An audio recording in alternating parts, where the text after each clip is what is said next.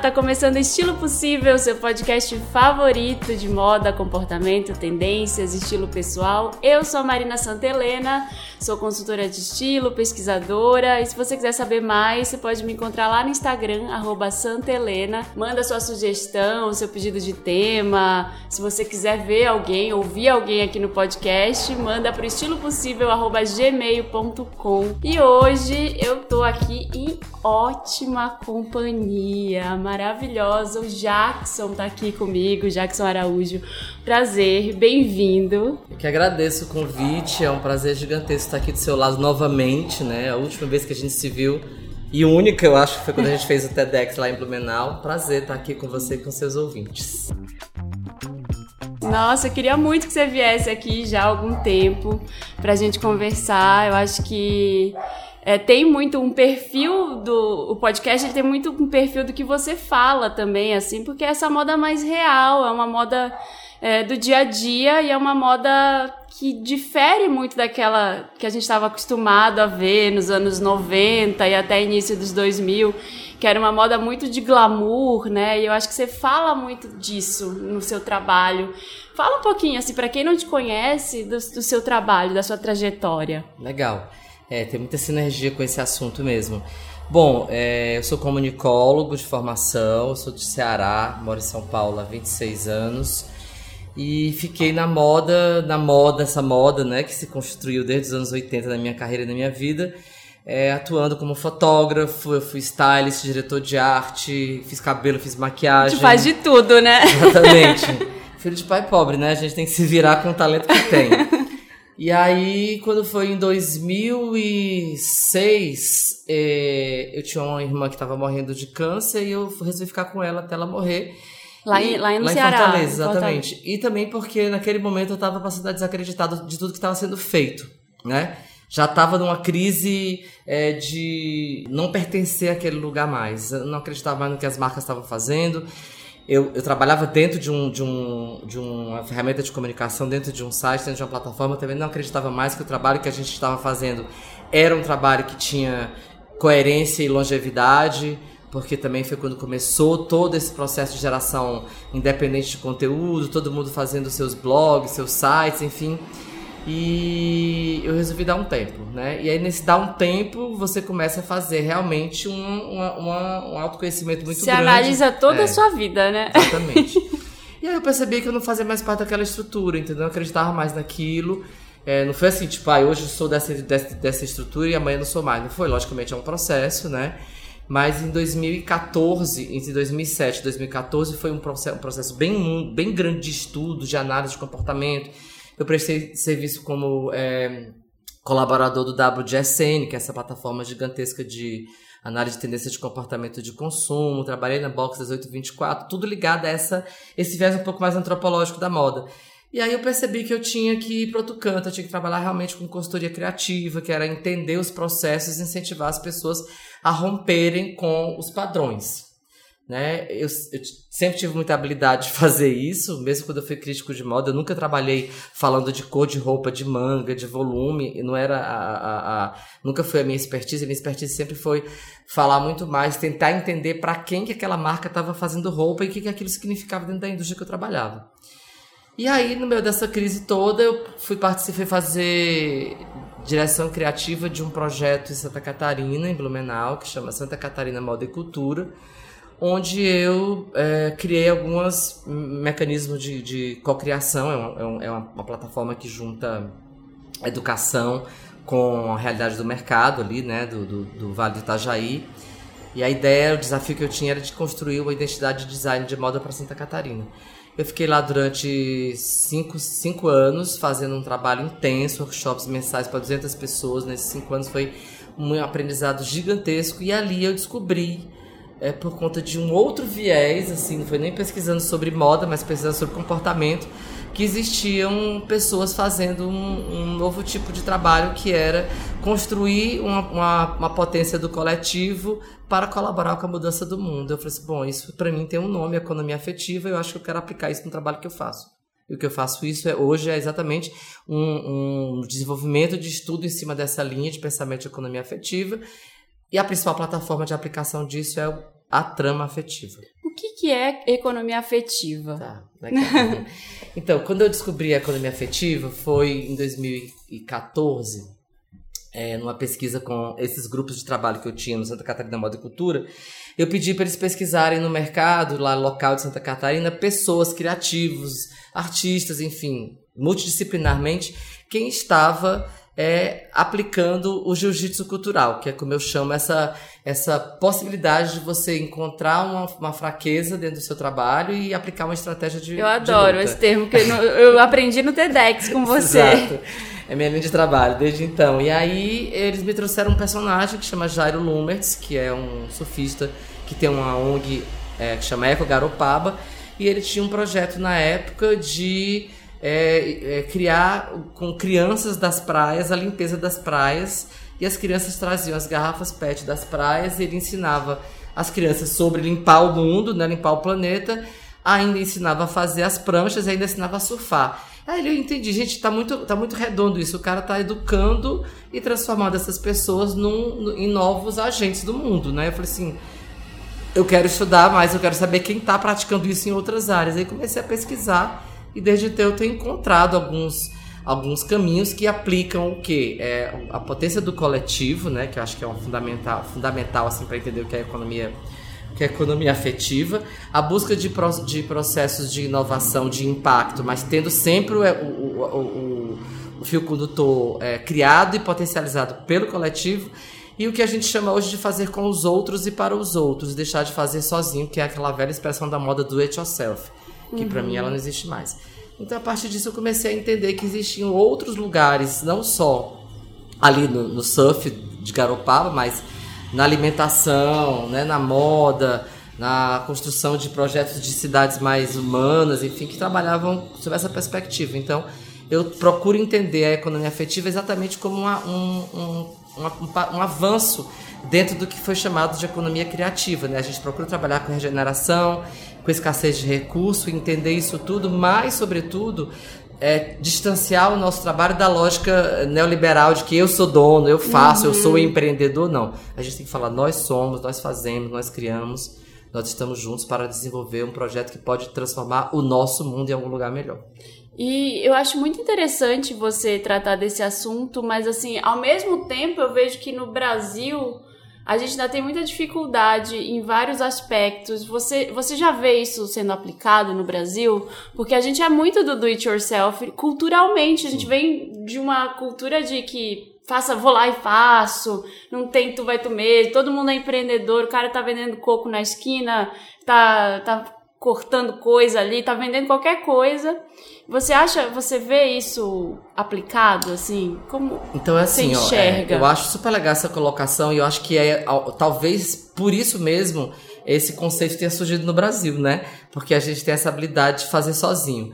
Mas o mais legal é quando você pega a sua habilidade de fazer sozinho, junta com a tua habilidade de fazer sozinho, a gente junta mais quatro, cinco pessoas que faz sozinho e vai fazer para os um outros. Monte, é. Tá entendendo? Então, assim, tipo, de vez de eu ganhar sozinho, eu quero ganhar com todo mundo. Né? É, logicamente, a gente está ainda no mundo global, onde a moda resiste sob essa lógica antiga do capital, né? De ganhar, ganhar, ganhar, você ter, ter, ter nenhuma crítica em, te, em quem teve acesso a, a comprar roupa do fast fashion agora há pouco tempo. Tá tudo certo, entendeu? Acho que a gente tem uma missão é, de ter passado já por isso e a nossa missão é fazer exatamente um criar espaços de conversa como a gente está tendo aqui uhum. para exatamente incentivar as pessoas a perceberem que o todo é muito mais importante do que o eu. Sim, acho. E aí no Brasil tem algumas pessoas aplicando, assim, tipo, bom, você conhece muito bem o Laboratório Fantasma, eu acho que é um grande exemplo, né?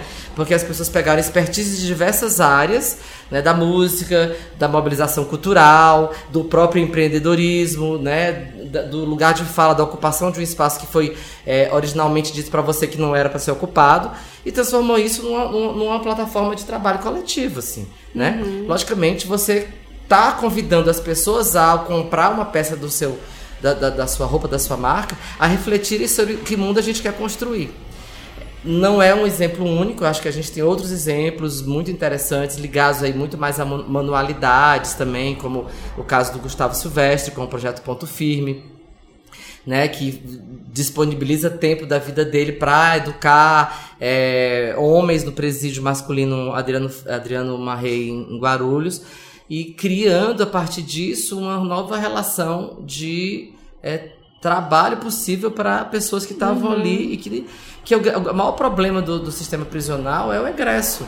Né? Sim, como é que, que você faz com a pessoa, né? Ela tá lá 10 anos presa, fazendo sai... nada, sai fazendo o quê? Nada, no carimbo, né? E é, é, e é excluída da sociedade. Então, acho que o trabalho do Gustavo é muito sobre isso, assim, Ai, sabe? quero muito falar com o Gustavo, é, Gustavo também. é muito aqui. bacana. Celina Issa, em Fortaleza, que tem o trabalho da Catarina Mina, que tira, tira e tirou várias mulheres da zona de vulnerabilidade social no semiárido, no sertão, pelo, por meio do crochê, né? Kátia Ferreira que é de Brasília, uma, uma, uma, mulher genial que criou o projeto Apoena, que é uma marca, o negócio do bem, agora tem um Instituto Proeza, que é uma escola que faz com que essas mulheres não deixem as suas filhas voltarem para casa e serem vítimas de violência, enfim, de todas essas, essas adversidades, né, que a gente sabe que é, hum.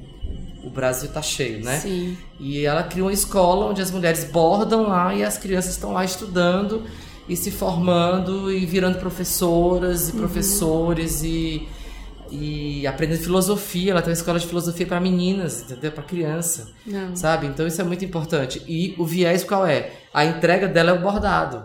Sim. Mas ela, como a gente, está discutindo outro, outro valor, que é a moda não é mais sobre pessoas. Ou, não a moda é, não é mais sobre não é sobre roupas, roupas é. é. sobre tudo, né? É. Por, por, isso que o podcast chama estilo possível também. É uhum. porque não é um estilo obrigatório, não é um estilo imposto, é um estilo de vida, um estilo de roupas, um uhum. estilo de pensamento, né, que, que se coloca hoje. Mas a gente avançou algumas casas, vamos voltar um pouco lá pro surfista, lá tá. pra história de Itajaí, que você tava lá.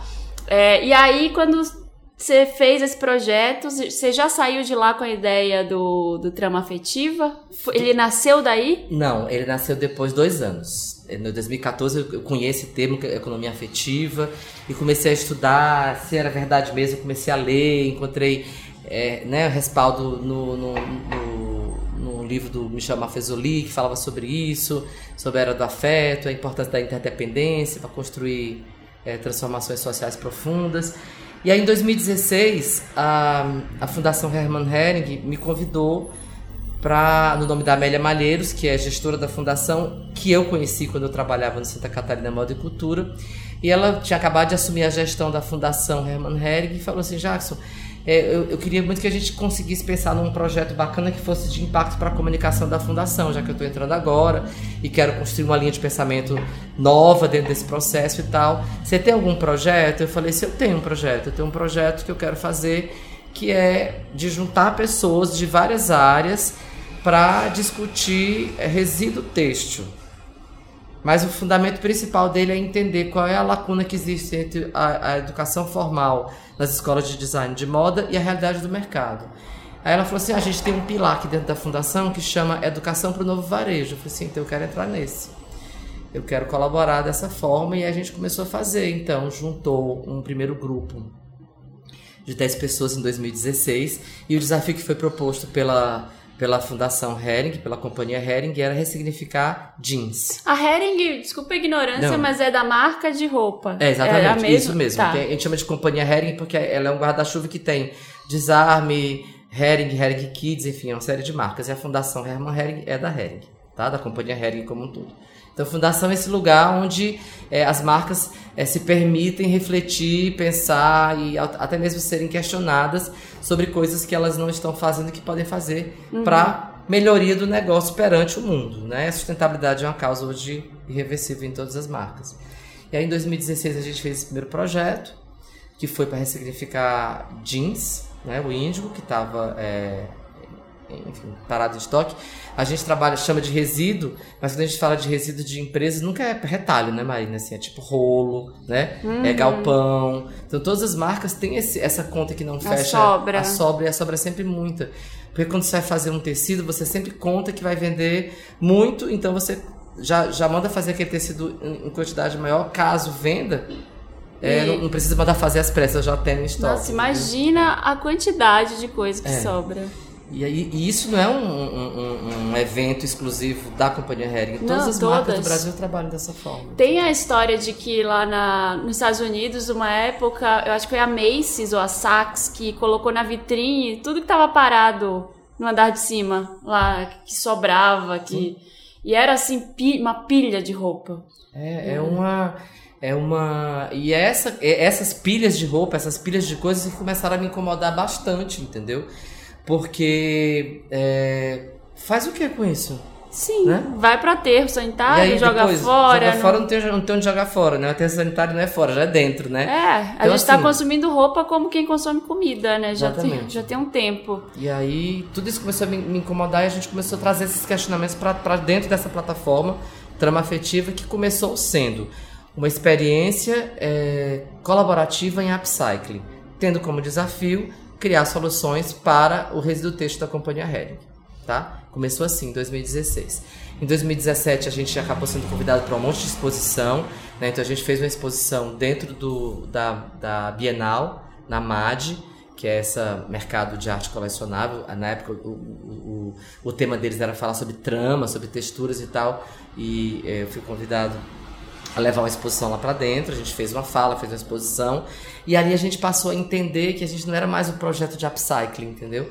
A gente acabou vendo que existia muita gente no Brasil já fazendo coisas que, que, que no nosso entender, significava economia afetiva. Uhum. Né? falei do Gustavo Silvestre, mas a gente, falei da Celina, falei da Kátia, mas tinha o Ronaldo Fraga fazendo um trabalho de rede de pesca, com uma, uma comunidade de pesca é, da Paraíba, a Flávia Aranha trabalhando com tingimento natural e recuperação do. Flávia Aranha vai estar no próximo Não. episódio. Genial. Flávia Aranha, tipo, para mim, um exemplo de, de força feminina na moda, dentro desse contexto de questionar métodos de produção, forma de fazer, manualidade, resgate da ancestralidade, é, a, a, a perpetuação da manufatura artesanal uhum. e, sobretudo, o trabalho que ela faz maravilhoso, que eu acho que é de extrema importância nesse momento, nesse mundo que a gente vive da destruição da natureza, que é de recuperação da economia da agricultura familiar, né, com pequenos produtores no, no Brasil profundo, para que a gente recupere, por exemplo, plantações de araucária, uhum. que é uma, um, um, uma mata é, originária do Brasil que não existe mais, quase nada mais, entendeu? Sim. E ela está promovendo isso por quê? Porque quando ela promove a a, a, a agricultura, né, o replantio da, da, da araucária, ela está conseguindo a semente do pinhão que vira um tingimento natural, entendeu? Então uhum. ela não está uhum. fazendo assim, tipo, ah, eu tô bem louca pirando, não, eu estou construindo uma cadeia circular de produção, que é isso que a gente precisa na Que é o que né? a gente deveria pensar é. mais, né? É. É por isso que eu, eu, sempre falo aqui no podcast, é muito importante você ler a etiqueta de composição da peça, você procurar é, entender onde é que você está comprando. É claro, às vezes acontece uma compra por impulso, tudo bem, é, você compra no fast fashion um dia, você conseguiu, ai, queria ir para uma festa, comprei. Mas é, é importante que a maioria das decisões de compra sejam pautadas por algo que não seja só um desejo, um impulso, né? Exatamente. Seja, sejam pensadas. E aí, uma coisa que você falou agora que eu achei muito interessante também, que é, você queria também é, entender esse gap entre o estudante, a pessoa que saía de uma faculdade de moda e o mercado. Uhum. Você conseguiu fazer esse mapeamento? A gente tem conseguido, assim, no primeiro ano de 2016 foi muito interessante porque a gente também não se prende somente a selecionar estudantes a participar. É uma meta, sim, mas a gente tem a, sempre a ideia de trazer a multidisciplinaridade, né?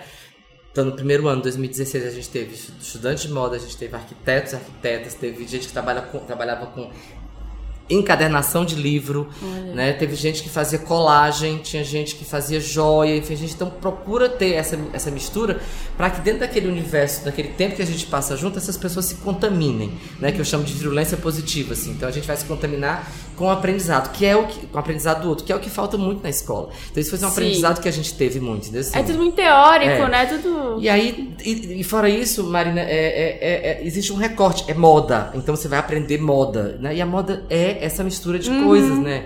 A moda é o que a gente está fazendo, que a gente está conversando, a, moda, a música que a gente ouve, o café que você toma, enfim, a água que você bebe. Eu não bebo mais em copo de plástico, eu não uso mais canudo de plástico. Tudo isso é moda, porque ela, uhum. ela conta a história de um momento. Sim, né? é Então, o assim, espírito do tempo é, que a gente vive. Exatamente, eu gosto de chamar de dizer que a moda é a narrativa do tempo, assim.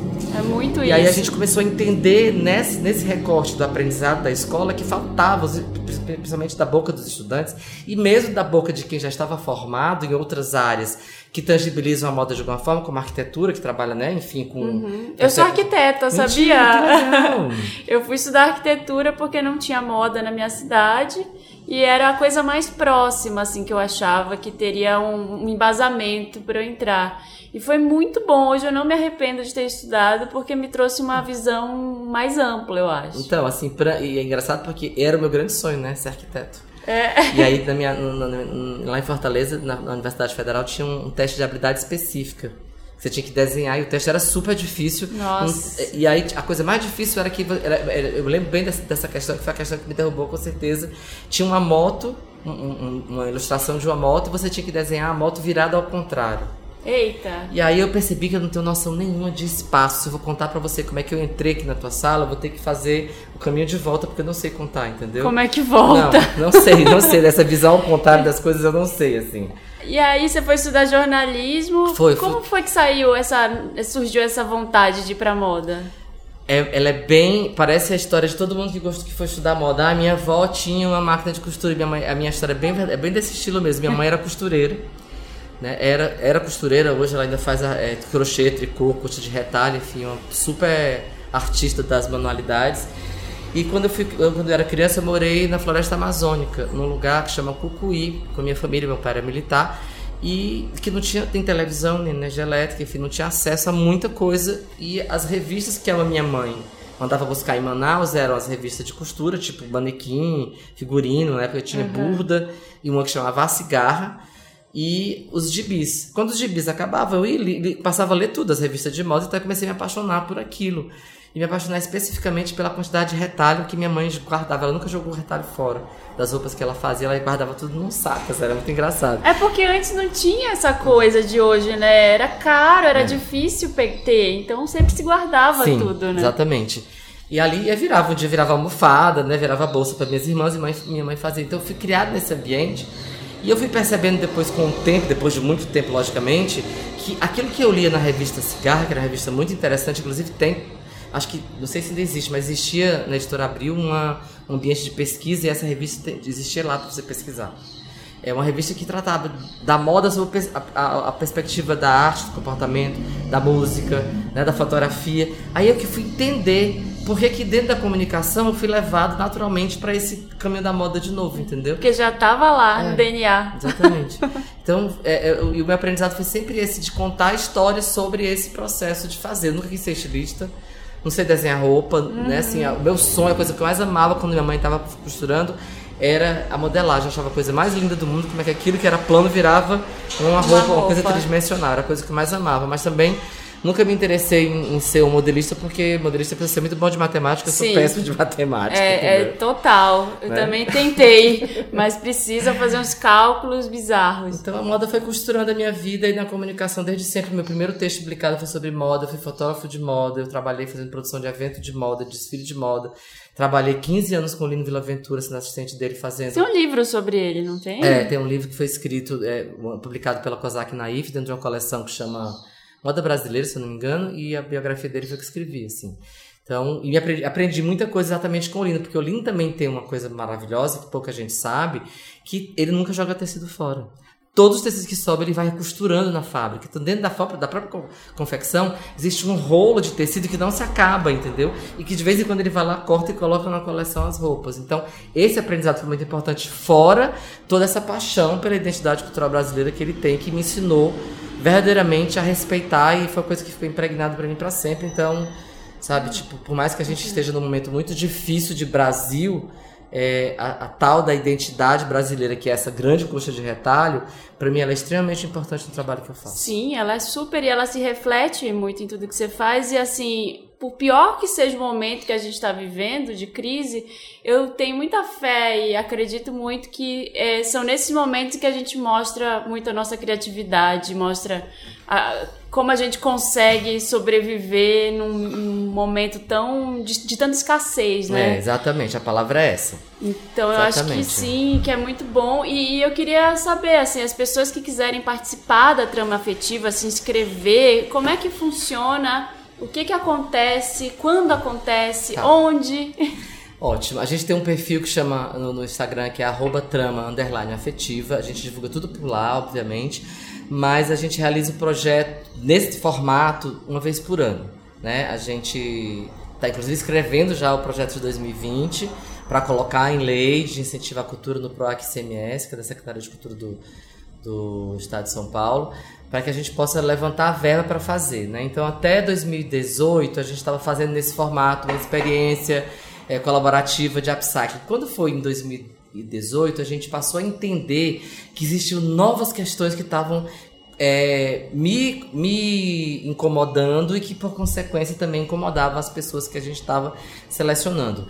Essas pessoas são selecionadas da seguinte forma: é, a gente seleciona as pessoas por um portfólio online, a gente abre uma inscrição qualquer pessoa de qualquer idade, qualquer lugar do Brasil interessada nessa pauta, né? Do upcycling, de construir colaborativamente, de, de encontrar na sua agenda um espaço de reflexão para é, conversar sobre essas transformações que são urgentes e necessárias, é, a gente é, vai ser sempre bem-vindo. Né? Logicamente, a gente tem um interesse muito grande por pessoas que trabalham de alguma forma em algum, algum ponto de ativismo dentro da cadeia, né? Ativismo é, cultural, ativismo é, de gênero, ativismo é, negro, enfim, a gente e, e, e, sobretudo de educação. Então a gente sempre procura ter dentro dessa multiplicidade pessoas que possam reverberar nos seus coletivos o que a gente discutiu coletivamente ali, porque ninguém sai, uhum. ninguém sai igual como, como, como entrou, sabe? Assim, sempre tem alguém que vai dizer uma coisa para você que você vai falar assim, putz, é mesmo, eu nunca tinha percebido.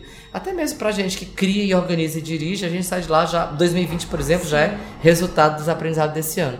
Né? Então, esse ano a gente resolveu mudar o aspecto, amplificar o aspecto. É, obviamente, continuamos investigando soluções, soluções inovadoras para resíduo têxtil, mas a gente entendeu que a gente precisava ser um, um, um mini festival multicultural, né? Onde a gente tivesse aulas de mestres, aulas de pessoas que estão extremamente é, é, conectadas com essa moda para o novo mundo, como a gente chama, é, painéis com pessoas que também são ativistas nas suas áreas, no seu segmento de trabalho.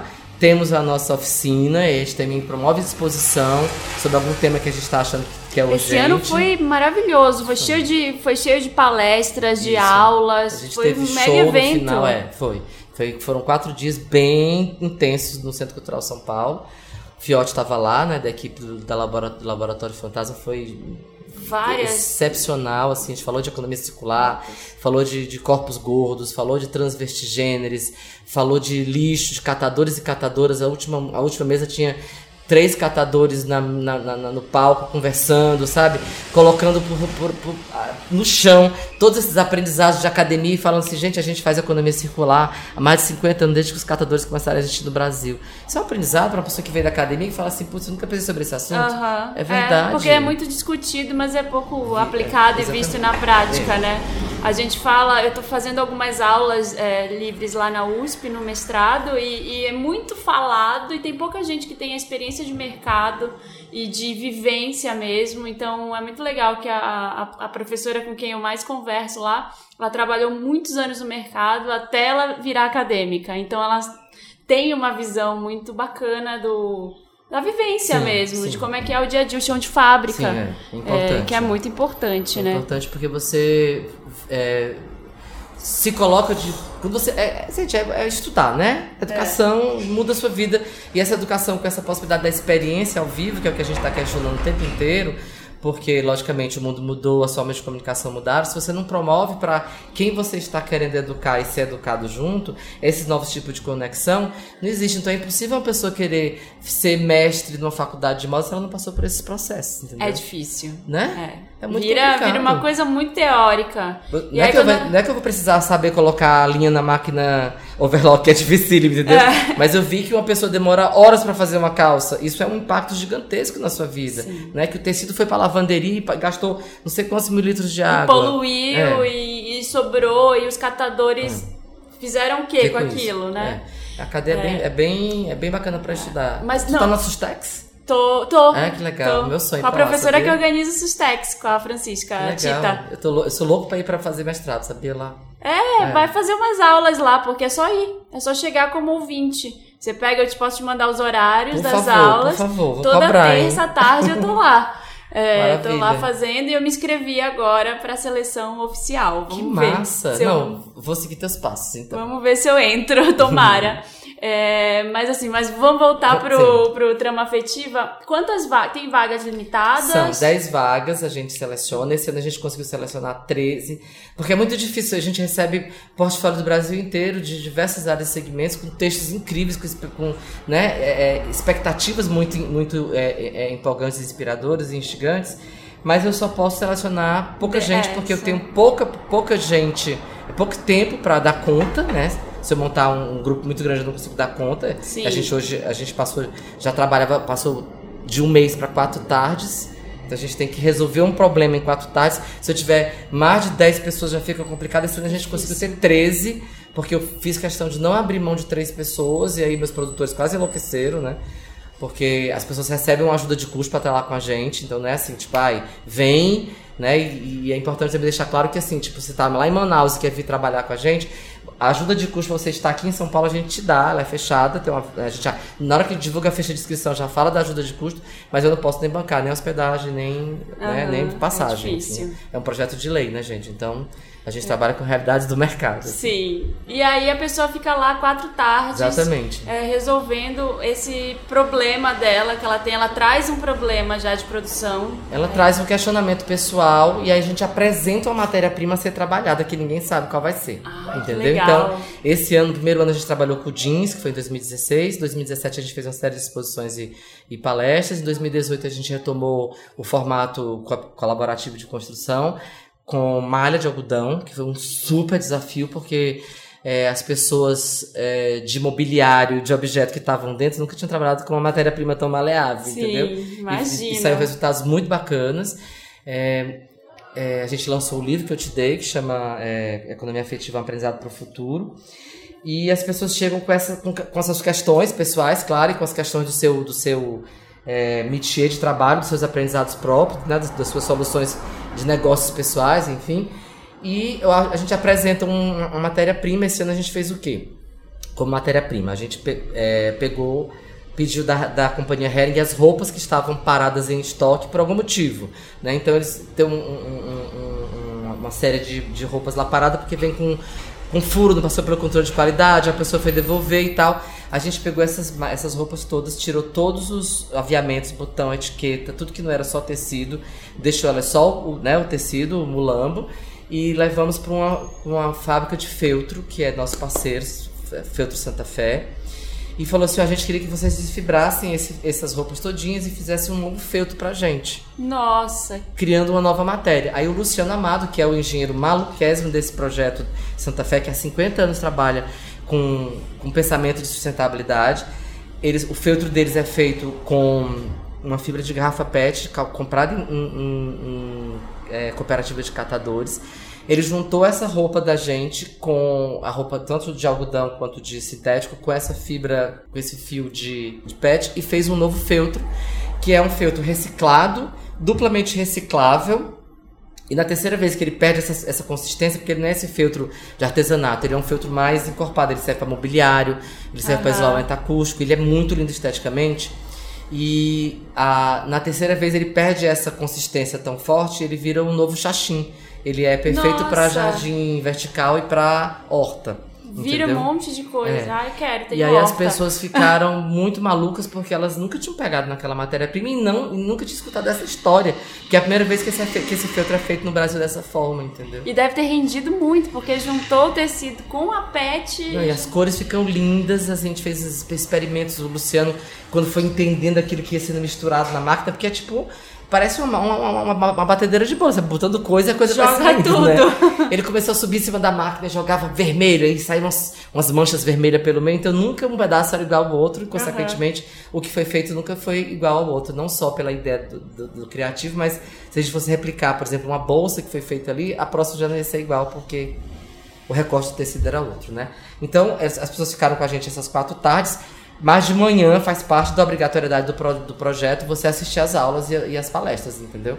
Porque são essas coisas, são essas aulas e essas palestras que vão te abrir Vão a sua cabeça é. sobre que tipo de questionamento a gente quer trazer para cá, né? No final, no final de tudo, o mais importante não é nem o produto, o mais importante é a solução de impacto, né? Assim que a gente teve a partir do entendimento de pessoas que começaram a trabalhar no mercado de corpos gordos e perceberam que para fazer roupa de corpo gordo você tem que ter um gordo na sua equipe.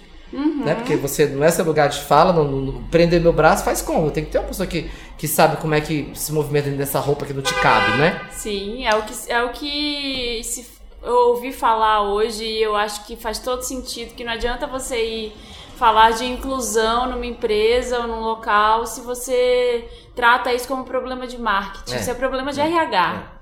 Né? Você precisa contratar pessoas que tenham uma visão daquilo, pessoas negras, pessoas trans, pessoas gordas, que, Exatamente. que você quer falar disso? Então chama quem, quem Isso. vive isso. Isso, é.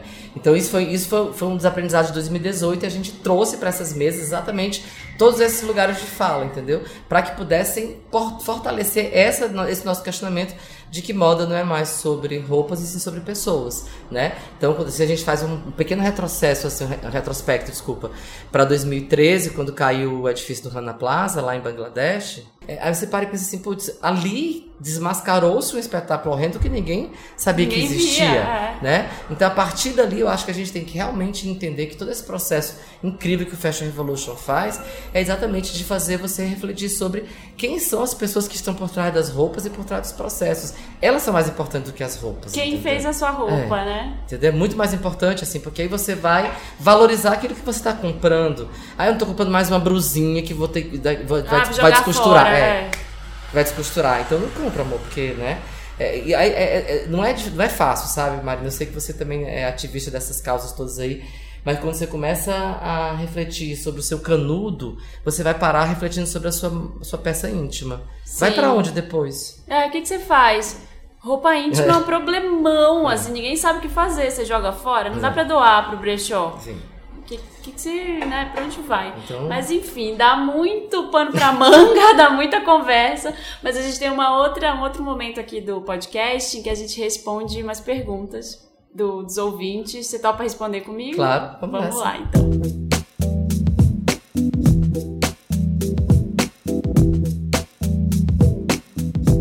Então vamos responder as perguntas dos ouvintes aqui.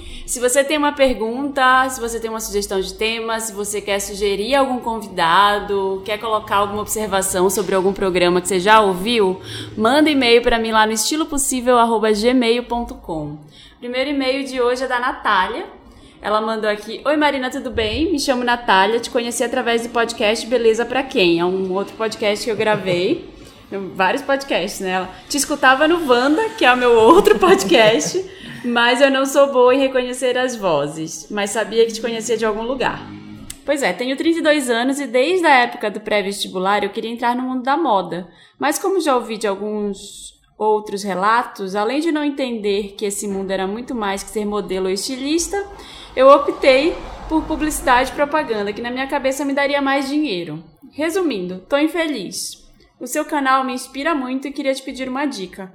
Por onde começar? Eu tracei um plano com metas e datas de execução. Eu queria saber se começo por livros, algum curso online e em seguida um curso presencial, se isso é uma boa maneira de ir. Eu sinto que preciso me jogar, mas eu tenho medinho, sabe? É isso. Te adoro e o seu trabalho também. Seria bacana poder ter a oportunidade de tomar um café.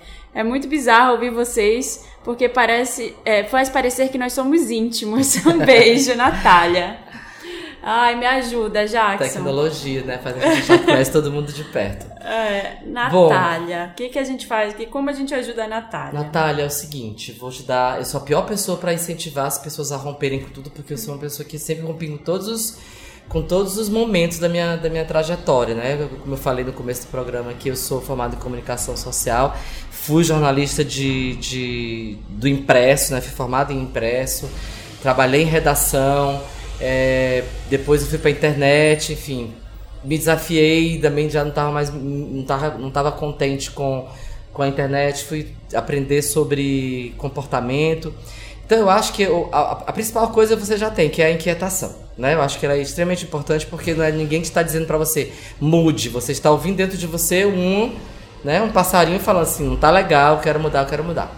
Eu acho que nesse momento, é, e você já é de comunicação, que é uma coisa muito importante, porque é, hoje, mais do que nunca, a gente precisa comunicar a moda, a nova moda, essa nova moda, esse, esse novo jeito de pensar, produzir, né, comercializar moda. Então, para quem já é de comunicação, isso é muito importante para você. Você tem um, um caminho bem bacana. O que você precisa fazer, no meu, no meu ponto de vista, é entender essa moda a partir de hoje, entendeu?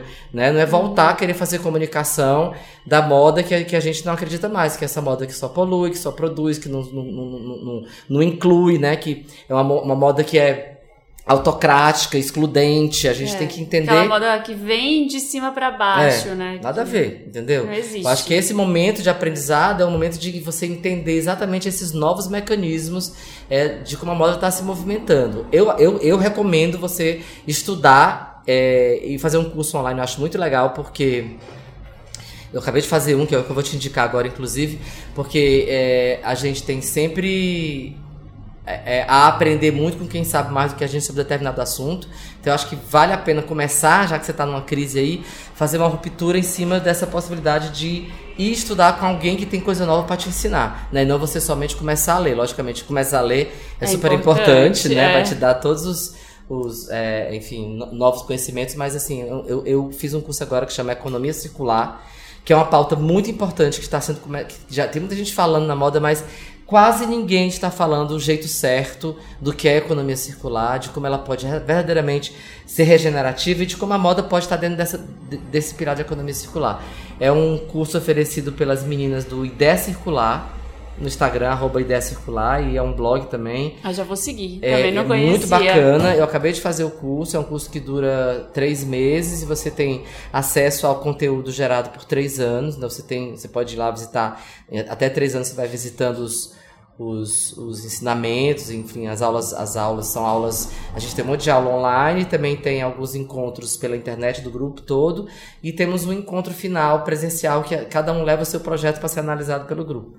Foi, foi fenomenal para mim. Eu levei, inclusive, esse projeto da trama afetiva desse ano, que é o Feltro, e fui impactado por muitos questionamentos extremamente, extremamente importantes para mim. Então, eu acho que estudar a moda, como é que ela pode ser melhor para o futuro, você vai estar tá dando dois passos hum. para frente. Ah, um, isso é ótimo. Né? Começando a estudar um assunto que te interessa sempre e estudando aquilo que vai ser que vai poder resolver e estando à frente, frente, você é. tá à frente de todo mundo é Exatamente. é isso não é querer é que nem você falou não é querer ser estilista e modelo é. que é o que eu sempre falo aqui é o que eu sabia na época então eu queria ser estilista porque eu achava que só existia isso Sim. então eu até me desiludi com a moda eu não queria mais trabalhar com moda quando eu cheguei aqui em São Paulo, por, justamente pelo que você falou. Ai, que saco, você vai. É, é para brigar pelos brindes da é, fila. Ah, o que, que você quer? Socorro. Vai, socorro, não dá, né? Pelo amor de Deus, não é isso. Então, Precisa ter algo a mais que isso. É, então, então, eu acho que esse algo a mais que a Marina tá colocando é exatamente isso, assim, é tentar encontrar um lugar de estudo que esteja falando sobre o futuro, entendeu? Uhum. Sobre alguma coisa que tem pouquíssima gente dominando. Né? Ah, eu acho incrível. Que você pode Essa ser é uma, uma referência. Dica muito boa e é uma dica ampla porque você consegue encontrar em vários cursos isso, Sim. né? E você vê, ó, o Jackson, 30 anos na indústria é. fazendo curso. Isso, você para. nunca para de não. fazer. Não dá. Não dá né? pra parar, porque senão você é engolido pela, pela novidade, né? Então, hoje, assim, eu sei que a gente dentro da moda tem uma crise muito grande, que eu, eu analiso dessa forma. É a primeira vez que a moda não consegue acompanhar o ritmo, não está conseguindo acompanhar o ritmo é, do comportamento, entendeu? Uhum. Então, assim, quando você para e pensa, vamos pensar então fazer um recorte para ficar mais claro, um recorte do comportamento hoje. Yoga, autoconhecimento, terapia, é, ayahuasca, xamanismo, é, astrologia, zodíaco, enfim, quantidade de, de, de pilares é, hoje que te provocam o autoconhecimento e a moda não consegue acompanhar, sabe por quê? Porque quanto mais você se autoconhece, menos você quer ter. Sim. Mais você quer ser. Entende? Então a moda tá nesse impasse. Porque ela tem que realmente mudar essa perspectiva do ter para o ser. E não é fácil porque a gente trabalha numa indústria que não existe. A indústria que a gente quer, ela não existe. A indústria que a gente trabalha é a mesma da Revolução Industrial, entendeu? É, e, e gente... os desejos do consumidor, o desejo da gente salvar o mundo. É né? outro é agora, outro, é. Entendeu? É um paradoxo. É, bastante total. grande. Então, não é por acaso que a, essa temporada de moda que está acontecendo agora é, em Nova York, Milão, Paris, Londres e tal, tem chamado grandes pensadores, grandes influenciadores da moda para potencializar a hashtag é, é, Beyond Next Season, que significa para além da próxima temporada, porque segundo os dados que estão, não sei o que estou falando, né, são dados que se você for pesquisar sobre essa hashtag vai, vai vão aparecer para você, é que a moda só tem 10 anos para salvar o mundo. 10 anos, se a moda continuar nesses próximos 10 anos fazendo tudo que ela já fez até agora, ela vai ser um dos principais fatores de destruição da natureza. Nossa, tá tudo acabando. Hum. Corre, Natália! é, ajudamos a Natália. Peraí, agora deixa eu ver o próximo e-mail é da Fabiane. Oi Marina, me chamo Fabiane, tenho 32 anos também, mesma idade da Natália. De antemão já peço desculpas pelo e-mail gigante. Por indicação de uma amiga, estou ouvindo o estilo possível há algumas semanas e sempre achei a moda uma coisa bem fútil. Mas o nome do podcast me chamou a atenção e resolvi dar uma chance. Ó, oh, funcionou, hein? Vem comigo. Tô amando. Tenho enxergado o ato de me vestir de uma outra forma e tenho também refletido muito sobre como encarei a moda durante a minha vida toda. Olha, é muita coisa para levar para terapia, viu? Eu vou tentar resumir. Sempre escutei da minha mãe e minha irmã que eu me vestia mal, principalmente a partir da pré-adolescência cresceu com isso, né? No fim das contas, eu nunca quis me vestir como elas por uma questão de gosto mesmo. Mas tudo que eu tentava inventar naquela época para descobrir o meu próprio estilo era esculhambado por elas. Acabei acreditando que tinha mau gosto mesmo e que isso não era para mim. Hoje eu percebo que tem muita relação com as expectativas da minha mãe sobre que tipo de menina eu era e que tipo de mulher eu me tornaria. O sonho dela era que eu fizesse a linha bela, recatada e do lar. Socorro. Sempre tive autoestima muito baixa e acho que isso me influenciou. Minha autoestima começou a melhorar depois que eu assumi meu cabelo natural em 2015. Desde então, estou tentando descobrir quem realmente eu sou e meu estilo também. Tenho pesquisado um pouco sobre os sete estilos universais e acho que meu estilo é, é um esportivo com os toques de estilo dramático ou, e ou sexy, dependendo da ocasião. Eu considero que eu tenho dois grandes problemas no meu estilo hoje em dia. Primeiro, os calçados eu tenho dores crônicas na coluna e nos joelhos desde a adolescência, então realmente preciso que os calçados façam a linha comfort. Rasteirinhas e sapatilhas nem pensar. A minha lombar grita, só de vez em quando. Eu preciso de um salto, só de vez em quando preciso de um saltinho. Por isso, desde a adolescência eu uso uma marca famosa da linha Flex, mas que só tem sapato de velho. É verdade, a minha mãe e minha irmã sempre fizeram comentários sobre isso, mas só eu sei as dores que sinto.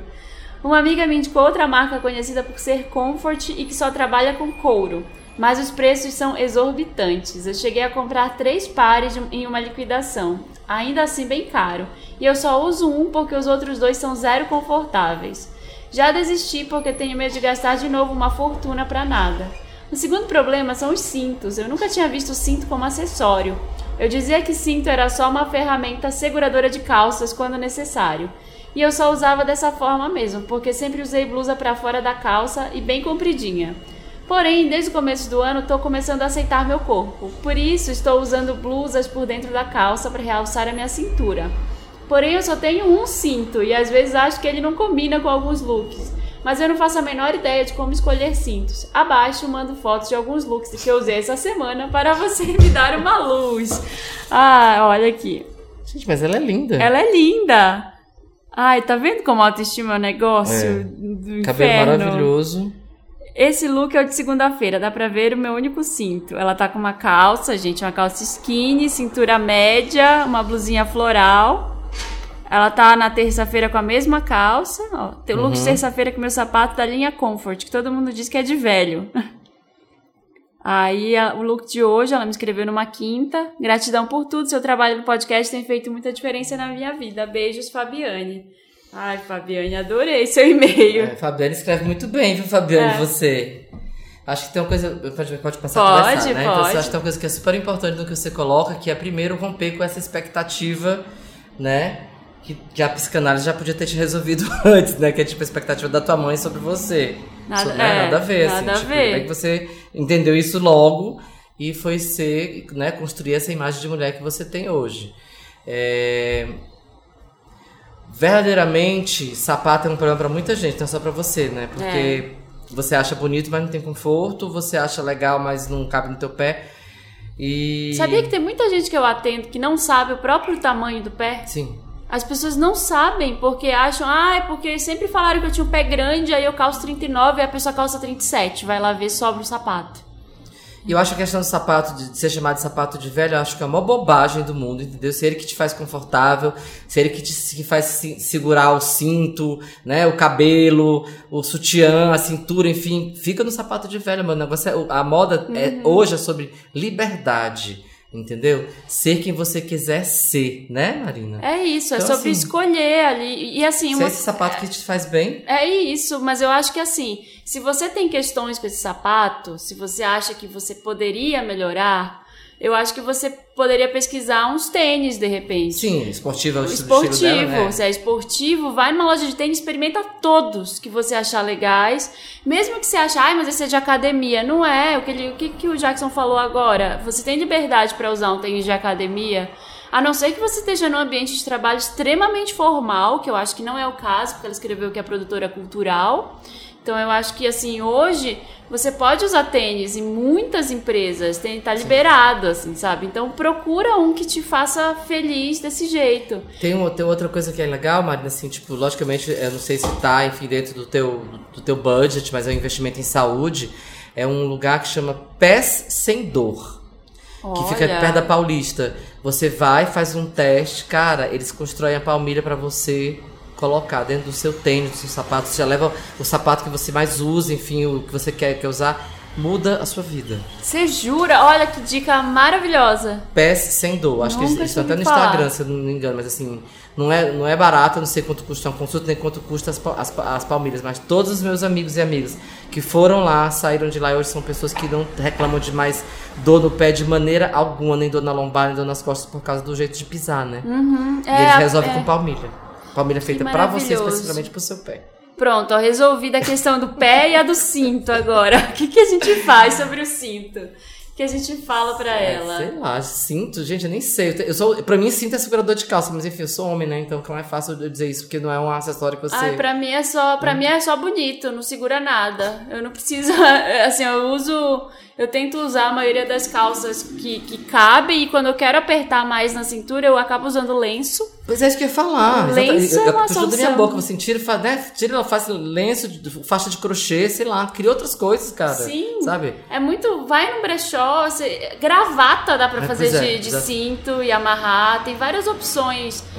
Mais fáceis, assim, Sim. tô colocando entre aspas o fáceis, porque pra, às vezes pra gente que trabalha com moda, uma coisa é fácil, mas pra para as pessoas que não estão com um olhar assim para aquilo, elas acabam achando mais difícil. Mas quando você começa a experimentar e a se libertar, o cinto pode ser qualquer coisa que amarre na sua cintura. Sim. Não precisa ser um cinto formal de couro. É, e tem cintos de vários tipos agora. Tem aquele cinto que é meio skatista, que é aquela trama meio de tecido. Uhum. Tem de seda, Esses- tem. esses mais utilitários que passam só por dentro da argola, né?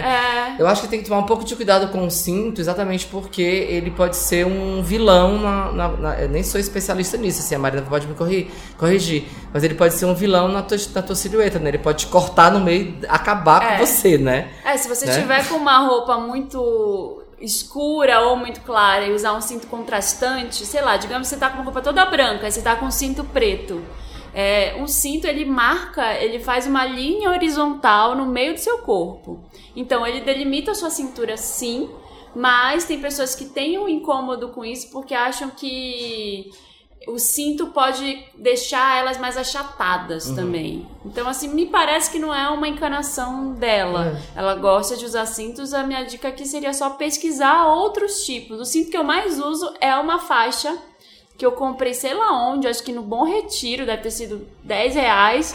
E eu uso para sempre aquilo, assim, uso há anos. É uma faixa de animal print, uhum. que volta e meia tá na moda aí. Então você consegue tanto fazer mix de estampas, quanto usar com um look bem básico, uma roupa toda preta, uma uhum. roupa de uma cor só. E você já transforma aquilo numa coisa que tem uma informação de moda a mais. É, tem estampas étnicas, né? É, tem, tem muita coisa. Crochê, macramê, uhum. né? Enfim, eu, eu, eu desencanaria do cinto tradicional de fivelinha, já que você está procurando romper com tanta coisa, eu tento experimentar outras coisas que Sim. não sejam. E não precisa cinto, ser caro, né? porque cinto você vai numa loja do shopping, realmente tem cinto de 500 reais, Sim. de mil reais Sim. até. Agora, você vai num brechó, brechó tem, um monte, é. tem muito cinto, até 50 reais no máximo. Você compra até coisas de couro reutilizado. É muito legal, assim, dá para você achar coisas mais baratas. E vai que vai. Boa sorte Boa aí. sorte com os pés. Com os pés, com os cintos e com o seu novo estilo. Desencana aí e viva plenamente para ser a mulher que você. a melhor mulher, versão sua, né? A mulher que você acha que você tem que ser agora. Deixa sua mãe pra lá. Certo. No passado, você já tem mais de 30 anos, já bem grandinha.